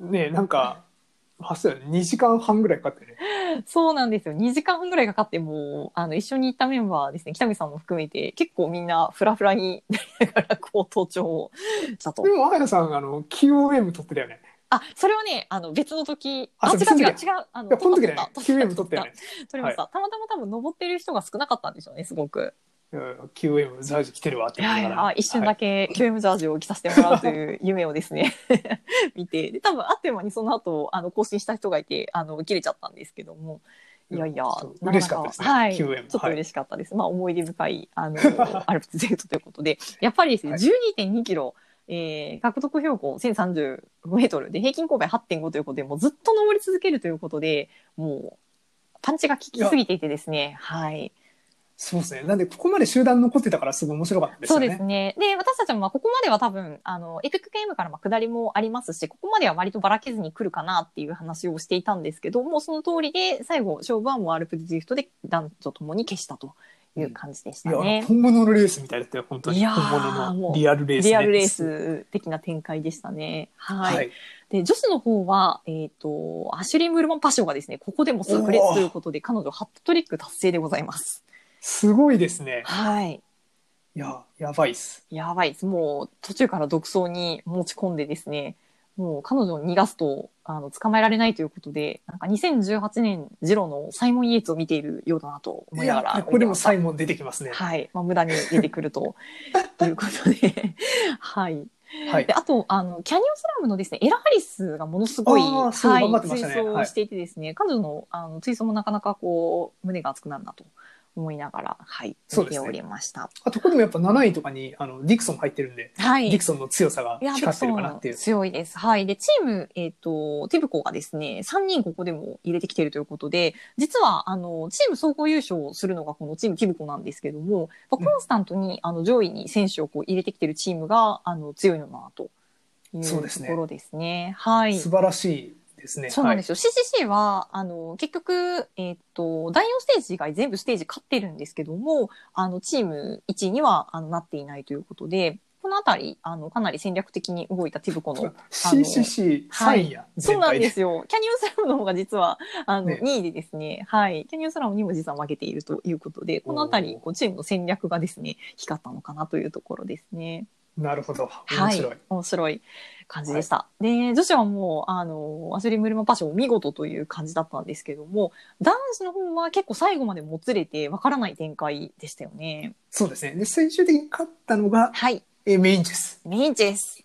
NTT 久々の勝ちっすか。そうなんですよ彼あのずっとですねなんか5年間勝利から遠ざかっていたって実況にも言われていてインタビューの時にも言われてかわいてめっちゃ何回も言われててかわいそうと思ったんですけどもあの強かったですね彼強かったですね。最後はい素晴らしい勝ち最後方のを。もう素晴らしい勝ち方をあの、ハミルトンとの、なんだろう、戦いが。そうですね2非位が常に、はい、ミッチェルトンのあのハミルトンがですね、えー、と入っているんですけども最後デッドヒートすごかったですね抜きつがれつの戦いそうで。そうそう。で最後のもう本当にあの最後のコーナーを曲がって、えー、とゴールのあの、アーチ一に番過ぎた、あの、はい、いや若干、サドが緩くなるところで、ね。はい、ところはでい最後、あのスプリントをしてですね、えー勝ったいやということで、はでいすよね。ハミルトンまだ若い、24歳。はい、ハミルトンはねめちゃめちゃ若い選手なんですけども、はい。彼ねめちゃくちゃあの強い選手なんですよ。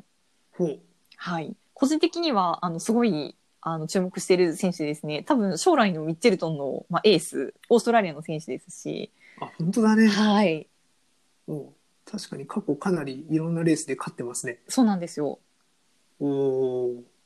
あ、去年初めて、えっ、と、ジロデイタリア、グランツーラー走ったんですね。そうです、そうです。去年初めて、あの、ゼロに、あの、出場するということになって、で、まあ、はいあの、結局、いまいちだったんですけど、サイモン・イエーツが、まあ、総合優勝をリベンジで狙うって、あんの、言ってる中で、そんななんか、あの、ルーキーみたいな選手をアシストに使って、大丈夫なんかいなってちょっと思ってたんですけども、はい。あの、何のことはない、サイモンよりもいい走りをしていたということ で、あの、非常にまあ強い選手。当時23歳でそ総合25位に入ってるからね。そうなんですよ。すごいですよね、すごいじゃん本当に。はいいや。ー期待の星ですね、ハミル期トン。待の星でですね。で、彼、あのー確かアンドラに住んでたと思うので、引っ越してなければアンドラに住んでたと思うので、まあそれでこんなにいいアンドラ勢走でり。そうです。このクイーンステージで2位っていうのは、もう本当にすごいことだと思いますね。おすごい。なるほどね。はい。いや、いい感じです。はい。実あのは第3ステージでも結構上位に入っていたと思う第ので、 3ステはーい。ジは、 4位ですね。 4位か。 4位。はい。本当だ。はい。だ今回の山岳系のステージには強いってそういでうす。はい。ことは、ハミルトン、ちょっと今後のミッチェルトンの中の注目選手として見ていこうとはい。いうふうに思いますと。なるほど。いうところですね。はい。はい。あと、今回映像見てて、この人、面白いわと思ったの が、はい。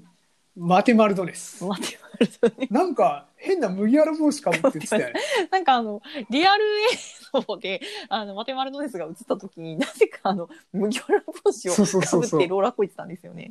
でもなんか最後もう帽子取ってたけどね。そう、なんか暑かったのか、なんかそうネタでかぶってたのか、すごいなんか、ネタなネタなんでやねんみたいなことを実況にも突っ込まれていて、めっちそゃう面そう白そうかったですねそ。う。いや、マテマルドネスおじさんいやー面白い。もう36歳なんでね。本当36歳もう大ベテランじゃないですか。ねえすごい似てる。ずーっとコフィデスだもん。だってうん2011年から。そうですね。ああ、なんかいい感じ。うん、すごいなんか親しみを持ちました。もうなんか話題を提供してくれて、なかなか、あの、ファンフレンドリーな選手だなと思いまあ、した、ね。そうそう、思いまししたね。はいはい。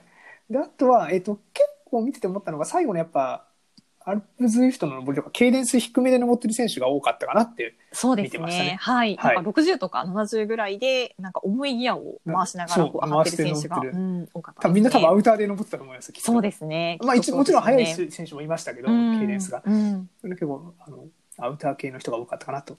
はい、確かにであと面白かったかなウランのことをやたらミック・ジャガー言ってましたよめっちゃ、あの、裏が映るたびに、ビッグジャガーって言ってましたね。ねえなんか部屋もなんかね後ろにあのウランのあの RU 骸骨のマークあるじゃなはいでい。すか。あの、骸あの骨のかっこいいあの目のマーとクころが、あの、自転車のホイールになってるやつですよね。はいそ。うあれかっこいいなって思ってウランマークが見てまね、かっこよかったですね。確かなんか第一ステージで終わった後もなんかぶっ倒れてなんか犬かなんかになあーんかよ寄ってるなんか画像を上げてましたねか大丈わい夫、い大丈夫はいみたいな感じで、そうそうあの、犬2匹ぐらい寄ってきてる、可愛いそうそうそう そう画像でしたね。可愛いそうやっぱウランは多分ね兄貴な感じしますいねやーコロンビア人の中の兄 い貴やー、もうカリスマ感ありましたね。カリスマもね、なんか先駆者ですよ、まさに。はい。コロンビアライダーの。素晴らしかっい。こいいやっぱバーチャルいレースでもきっちり上位にあの入ってそうそうそうきていてですね、えっ、と、4位に入ってるんですね。やあ、そうですうね。ん。素晴らしいですわ。素コ晴らロしンいでビす。アから4は位にい。入る。素晴らしい。で、あの、麦わらボスの、えっ、と、マテマルドネスは入ってない入ってないですね。入って、あいや、入ってる。5位。あ、入ってた。はい。のマテマルドネス頑張って。これなんかあの、マテマルドネス言ってるけど、これあの、英語で言うとルイ、ルイス・アンヘル・マ テなんで、あ、はいそうなんですね。あ、多なんか分名こ前が違れがマテうかマらルドネス別の選手かなと思ってマルド本ネスってどっから出てきてるんだろうね。当ですね。ね、多分でもこれがマルテマルドネスのはずですよ。なるほど。はい。というところで、はい。はい頑張ってらっしゃる と。はい。はとい。いうところですね。そうですね。はい。まあ、あとやっぱね、ウランとか見てたらダンシング、この時すごい映ってたんですけど、はい。ダンシン映っグてました映っ最てました最近の話だから、ミック・ジャガー言われながらめっちゃ映ってましたね。うまいね、うまいなって思って見てましたね。確かに。はい。結構引きの映像でウランは映っていて、走ってる感じがよく分かったんですけど、上手でしたね、本当に。そう。い一方でひどかったの、トッツォビーボーなんか、むっちゃ映ってたじゃないですうか。んうん、映ってました。あれ、なんか近すぎてバイクすら映ってないみたい な。なんか、パンツビーも、ちょっとカメラ、カメラアングル多分あれ、選手に任されているのか、あ、そうそう、多分ね。なんかうあの、もう、顔しか映ってないみたいな感じになってそうなんですよ。。で、なんかボトルもすげえ近くになんか NTT を見せたいから多分置いてたと思うんですけど、そうですね。まなあんか、ジャピンージとャーぼニけーちゃっすらて。全然見えてないみたいな感じですそね。うそうそうそうはい。あ、でも俺今回はね、あの、今、ポッツビーボー、あの、映像がひどいってディスってましたけど、結果としてはすごい良かったんですよね。はい、そうですこよ。のステージも10位に入ってるし、はい。その前のステージも意外と上位に入ってた気がするんだよね。待ってくださいね。第一かなちょっと待って。えーっと、第一ステージか。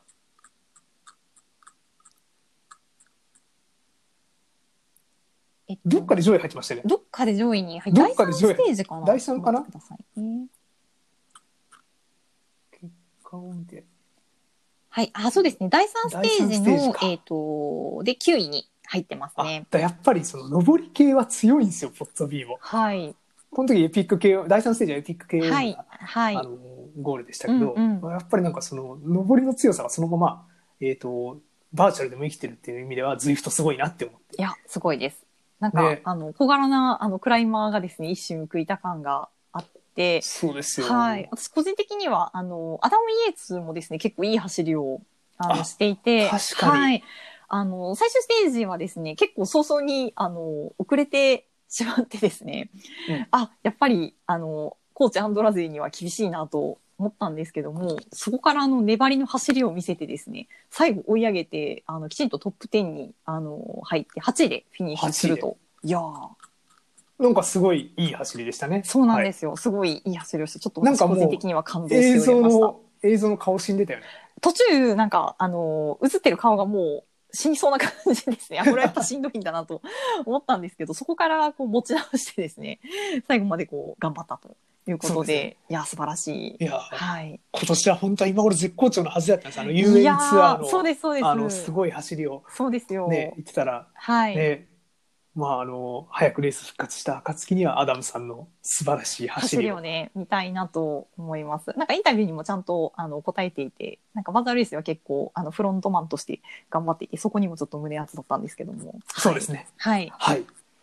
ということで、第5ステージはやっぱり予想通り暑かったなっていうのは。ああ、暑かったですね。ありますねはいで、私たちがこのコース走った時って、まあ2時間ぐらい、あの2時間半ぐらいフラフラになりながら走ってたんですけども、結局ちょっとどのぐらいの時間で走ってたかっていうのをなんかこれ見ホてーみムると、ページのさ、選手はのい。時間ってなんか間違ってる2時間23分なんか絶対かかってないと思うんですよそうなんですよ。なんか2時間半っていうふうに出てて、我々と一緒やんかってなったんですけど、あの、多分実際のレースの映像で見てると1時間半、女子が1時間半で、男子が1時間20分ぐらいでしたっ20分、け25分とか、そうですね、1時間、女子よりちょい早いぐらいでしたそうですよね。。男子ははい。なので、これなんでだろうって北口さんと話してたんですけど、えっ、と、我々の仮説ではですね、おそらく、あのー全員ですね、えーログインをしてですね、スタートラインにこう、並んだ後、えーかなり、えー時間を、あの、かけていろいろ調整をして実際のスタートを切っているのではないかという。そう、ログインが早かったんじゃないかなっていうのは思いますね。まあ実際、あの、なんだろう、僕らがレース出る時も、あの、ログイン、イベントとかレース出る時も、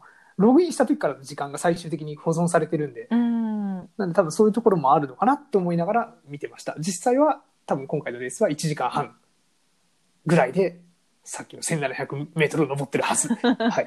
ということで、やっぱりプロはすごかったと。すごかった。はい。はい。というところでございまそうしですてね、、北見さんなんか80分ぐらいで走るんじゃないかっていうふうに言ってて、その読みが的中していて的中ですよね。はい。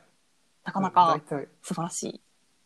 そうだ、随筆読めるから面白い、よ読め面白いし、放送もしやすいんやと思うんですよああ、なるほど、なるほど。そうですね。見事に炸裂した放送やったと思います。はい。はい。はい。では、あの、第1から第5ステージまで、えー細かく振り返ってきましたが、最終結果を見ていきましょうか。はい。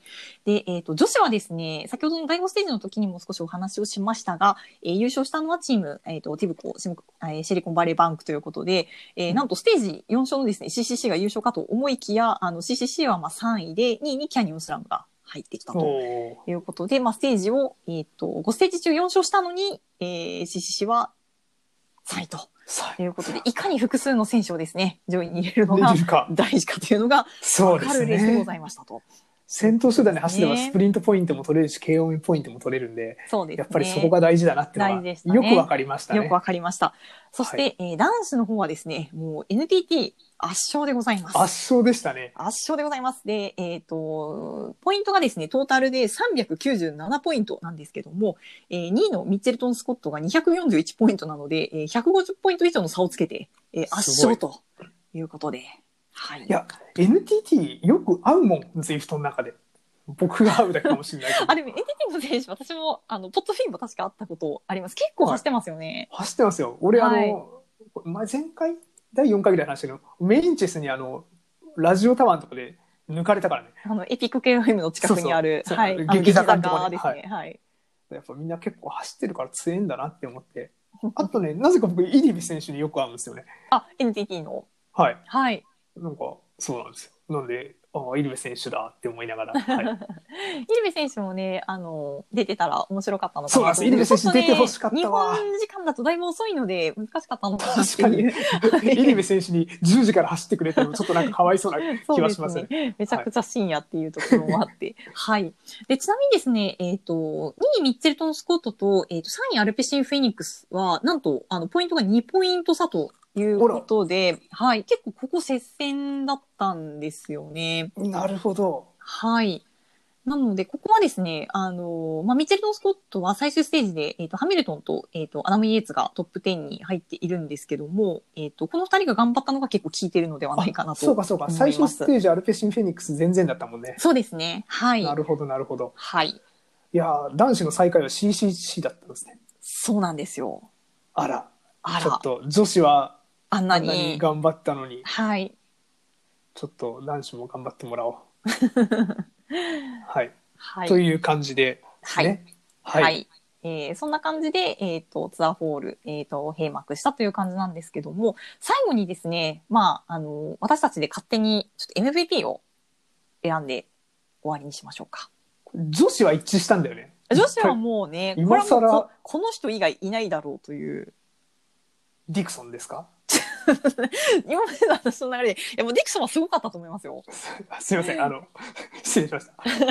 まあ、アシュリー・ムールマン・パシオそうですでねす。ね。はい。あの、南アフリカチャンピオンジャージで、かっこいい。かっこよかったわあのダンシングをですね、かっこいい家で決めてくださった彼女に差し上げたいなとそう思でいすます。ね。はい、はい。